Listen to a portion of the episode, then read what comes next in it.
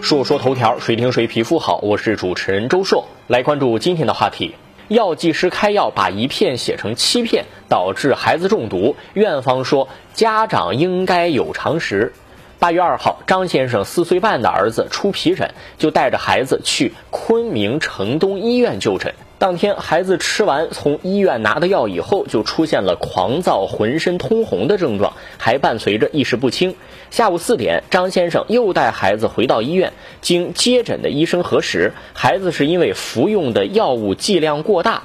这个药呢是散装放置在一次性的药袋里头，上面药剂师手写了用法用量，他把每次一粒写成了每次七粒。医院解释说，这个量啊，我们是有口头交代的，你没听清楚也行。但在你喂药的时候，是不是常识性的想一想，哪有吃七片药的？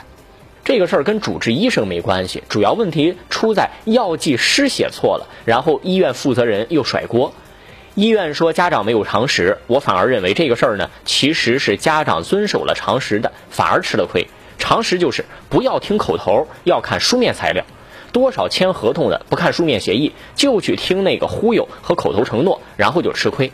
所以我们一直也强调，不管干什么要看书面文字，那个是可靠的。谁知道在涉事医院这里不是？人家认为口头的才是做准的，这不是胡扯吗？在一个分工高度专业化、隔行如隔山的社会，你跟我讲常识，这不是逗我玩吗？还说什么哪有吃七片药的，吃十几片药的都有。这个办公室回复的更不专业。这个医院听名字，它就不是一个公立医院，因此为了节省成本，处理问题都给了办公室。按理说，医疗纠纷应该有专门的医务处来处理啊。其实这个事情本身它不大，因为还没有造成实际不可挽回的后果。如果一开始就承认错误，承诺帮家长解决问题，赔偿态度诚恳一点，估计就不会搞成这么一个社会新闻，人尽皆知。这样一来，舆论上又被动了，名声又烂了大街，该赔的一分还少不了。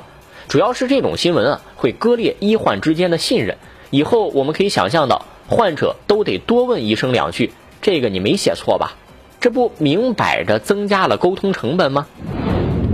来关注下个事儿，短视频平台上，襄阳男子七夕在商场看见老婆陪别人逛街，评论却都在嘲讽。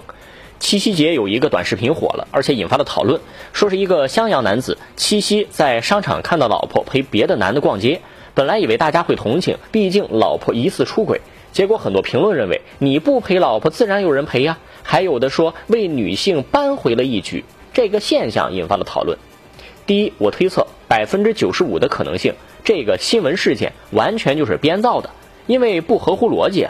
而且现在短视频平台的经营者，他们很了解什么样的事件能够引发关注。当前社会背景下，就是煽动男女对立情绪和贫富差距这两块内容最容易吸引粉丝和引起话题，所以就生生造了这么一个事儿。要不然谁出门还边走路边拿着手机录像啊？第二，新闻事件虽然是假的，但下面引起的评论确实是网络生态的真实写照。具体引导情绪的，咱就不展开说了。既无聊又能看出智商。第三，希望每一个人都能有脑子，不要被网络上带节奏的所谓女权也好，男权也罢，刺激的找不到北。人类少了哪种性别都存续不下去。你说人类这个物种繁衍了几百万年，到现在开始雌雄划清界限了，这是不是有病啊？说说头条，谁听谁皮肤好？我是主持人周硕，下期节目咱们接着说。